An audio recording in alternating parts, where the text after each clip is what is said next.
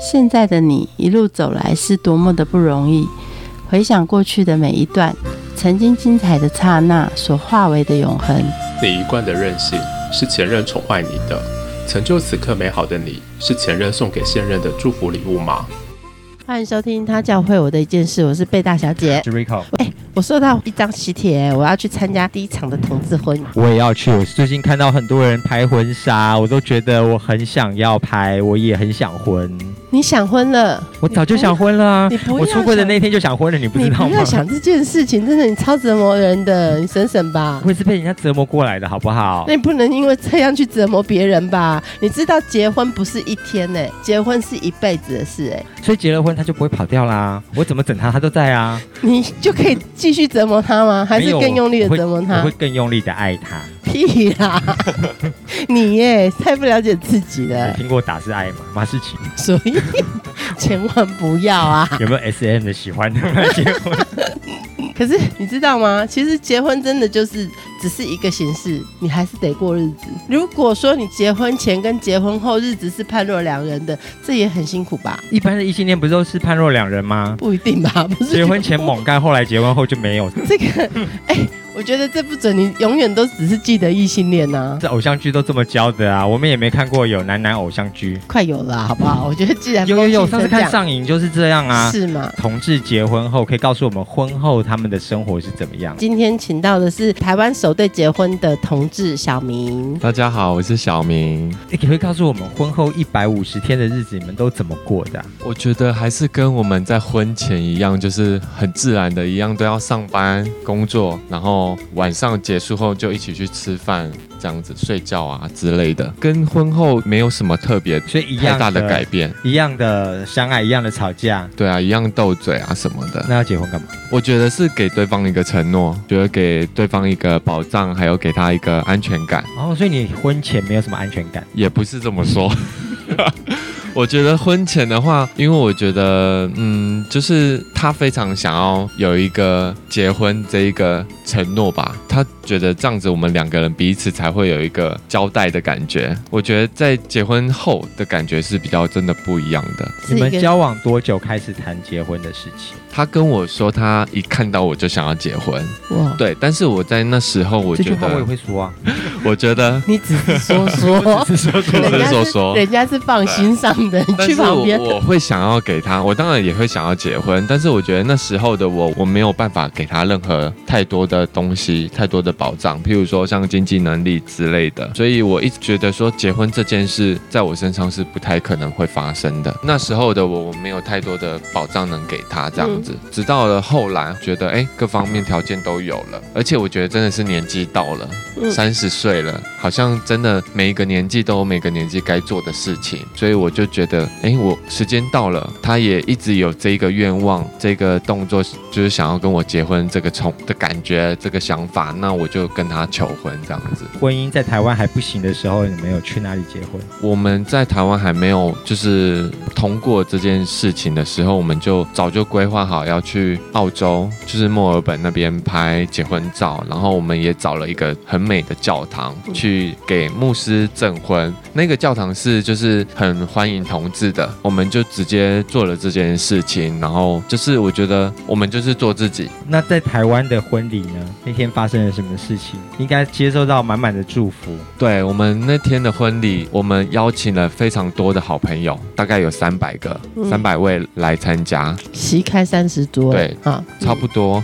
因为还有很多工作人员，虽然没他们没有办法坐下，但是他们也都是非常诚心的祝福我们，这样子、嗯。想要观礼的那种动作。比较特别的是，因为我我会觉得说，我们两个都是男生，嗯。怎么会是我我我个人的想法是，怎么会是我跟小璇求婚呢？我自己内心其实也有很多很有小小少女心的那种很多粉红的泡泡，对粉红泡泡那种想法的感觉，嗯。就觉得啊，我也好想要被求婚哦，我也很想要被一个人有这么多惊喜的对待，所以这这件事小璇一直都知道，所以她就是秘密的安排了很多，安排了求婚这个桥段，嗯。在婚礼的接近尾声的时候跟我求婚，然哦后放在尾声呢。对，嗯因为在前面的时候，我们先两个人跳了一段热舞，之后我们就整个累倒倒在地下。我想说，我要拉他站起来的时候，他为什么没有站起来？然后后他就是直接呈现了一个跪姿的动作。嗯，然后音乐一下，我那那时候就整个爆炸，爆就整个大哭，就觉得哎、你为了我做这件事情，我觉得嗯真的还蛮感动的。嗯筹备这个婚礼，家人怎么沟通？家人的话，我主要我这边，因为我大概也是快接近十年才跟妈妈出柜，就是在求婚前的一个月。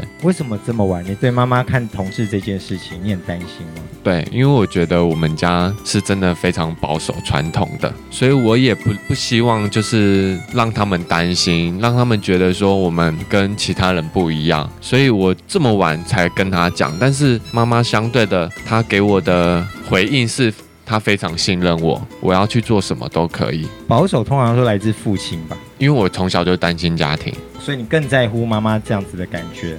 对这边的家人没问题，那对方的家人呢？对方的家人，他主要小璇从高中就已经出轨了。那时候的社会风气当然也不是这么的开放，他也是经过了一小段的抗争时期。因为爸爸妈妈那时候也是比较不赞成同志这件事情，所以但他还是就是他就表态说，我就是喜欢男生，就是你要接受我喜欢男生这件事情。等到我们大学认识的时候，就是我们这样子很稳定的交往，然后他家人看到，他会觉得非常，他家人就是非常就是有觉得，哎，我们是很稳定的。对，你怎么取得对方家人的信任和喜欢？你做了些什么努力？也没有做什么努力，就是一开始也是，哎，我们是以同学的身份去到家里，然后可能就会留下来吃饭啊什么的，我就会开始吃完饭，我当然就要很有礼貌的帮忙洗碗啊、扫地啊之类的。那时候当然他也也没有表明说我就是她男朋友，嗯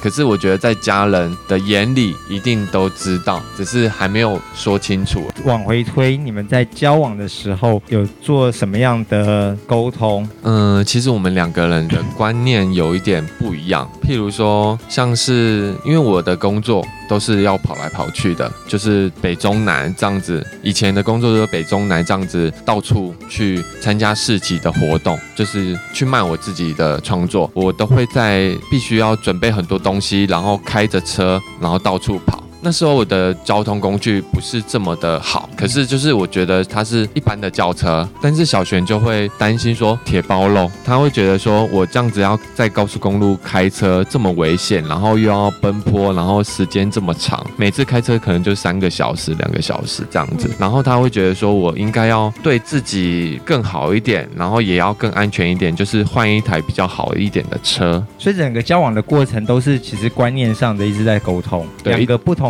来自不同家庭，有不同的观念、生长背景，可是现在要住在一起，对或者是要交往，总是要彼此的能够理解或者是改变。那你都为对方改变，还是对方为你改变多？我觉得我们都是互相的，就是我会为他改变，就是像是因为他会觉得说我我们的我的交通工具不是这么好，所以我会为了他去换一台比较好的车。这种改变好像比较简单。真的哦、那他对你的改变是什么？他对我的改变，我觉得骑摩托车很方便，骑摩托车我可以到处跑，然后又省时间。可是有时候就会相对可能，譬如说淋雨啊或者是什么的。可是他以前都是喜欢坐大众运输的交通工具，要不然就是开车什么的。可是他会为了我去坐我的摩托车到处跑这样子。那有什么你是坚持没有改变做自己的部分，然后他也是坚持他做自己，然后你接受了。其实没有诶、我觉得我们真的就是整个融为一体的感觉，就是我为他做，他为我做这样子。是很互相的。对这就是同志界的童话故事，他们没有吵过架，哎，王子都没有虐待灰姑娘过。有，我们有吵过架，就是日常的那种小斗嘴都是会的。就是譬如说，好，他今天跟我吵架，我还我就是因为我属于会生闷气的，所以我隔天才会理他，或者是等我自己气消了，我才会跟他讲话。冷战最多多久？大概都是一天左右，哦，最长就是一天。对他，但是他的个性就是比较很快就消失的，就是大概十分钟后，他就说，哎、要不要去吃饭什么的。这个读秒有点差距 有一个是十象星座吗分钟后就好了，有一个是要二十四小时后才会理你。对，因为我自己会内心会想很多事情，我觉得，哎，刚刚这件事情我是不是做错了什么？那我要怎么样去做改变才会比较好？所以我自己会在内心会想很多事情。所以等到你自己过了你自己那一关，想完了，对，他就比较乐天派的啦，火星羊火象星座，母羊座。你看，只是同志外界的吸引力还有外界的诱惑非常的多，嗯那两个是如何协议不接受外界的任何诱惑？因为总会找到一个比他更帅更好的人，更好不会敢说啊，但是更帅的人可能会有。不面这哦。件事是真的蛮难的，但是我觉得我们两个也都不会用软体，那我们的兴趣也都很像。譬如说，我们要的就很简单啊，可能一一天的日常就是放假，我们就是去吃饭、看电影，然后去公园散散步，就是这么简单。其实两个人可以在一起这么久，最大的原因，你觉得是哪一个部分？嗯，我觉得是，其实我我不太会讲很多一些有的没的，但是我觉得就是真的就是爱对方，爱可以包容一切吧。嗯结婚对你来说的意义是什么？我觉得是给对方安全感，对方责任，然后我觉得可以给他比较不同的感觉吧。这是从你这边出发嘛？对，那这个结婚现在已经变成这个社会上台湾在亚洲第一个可以结婚的地区。现在的这婚前婚后对你来说，社会观感有差别吗？结婚前我们都是一样，可能譬如说在手在街上手牵手啊，然后一样做自己啊，一样可能也会在路上亲亲啊、接吻这样子。可是，在结婚后，我觉得更更自然了，更理所当然了。我觉得反而还会遇到很多我们在牵手的时候，或者在拍照的时候，很多人会跟我们讲恭喜你们，对之，类的很。开心，祝福你们这样子，你们好幸福。嗯对我觉得，哎、我是在路上听到很感动。对，对啊，就是我们有一次在路上拍照的时候，两个人拍照手牵手，然后有一个妈妈经过，然后就停下脚步等我们拍完，跟我们说恭喜你们，你们很幸福这样子，你们要加油哦之类的。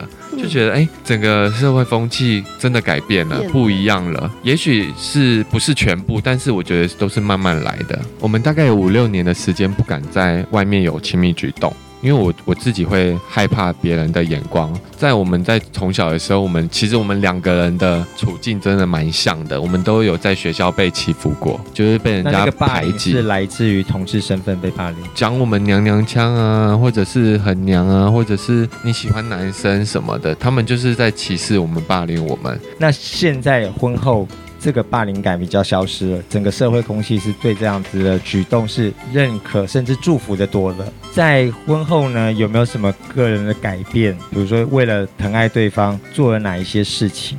像是我自己常常骑车嘛，那以前都是冲很快、他飙不是不让你骑吗？但是我还是喜欢骑车，所以这一点就是他很让我做自己，他也愿意相信我就是骑车的骑车的技术，所以以前我自己一个人骑都是六七十的在飙，可是我觉得自从有了他之后，我他坐在我后面，我就会变得比较安全，我我觉得要对他负责任，我就是不。不会让他受伤，所以我就可能开始四十的、五十的骑，就变超慢的。嗯哼，好甜蜜哦，感觉好像在一个孩子一样。就多了一个背后灵在后面，随时在叮你说骑车慢一点呐、其实他也不会这样叮你，是自己觉得。自己心里面会有要这样守护他的感觉嗯，就自己心里面会有这样的声音的，而且不止守护他，守护你自己也是对他的一个交代。吧。所以你觉得这个一百五十天的同志婚姻生活教会你的一件事是什么？嗯，我觉得是做自己，而且你要相信爱会去改变一切。然后生活中其实很多不同的人，觉得要遇到一个能在一起的另外一半，真的非常不容易。可是我觉得你要认真的去对待生活周遭的每一个人，真诚的去付出，然后去爱，然后也许就会有那一个人看见了。就是好好的充实自己吧，然后努力的生活，然后等待每一个发光的机会，这样子。好，谢谢。谢谢。节目的最后，一起来听周兴哲的《爱情教会我们的事》，我们下次见，拜拜。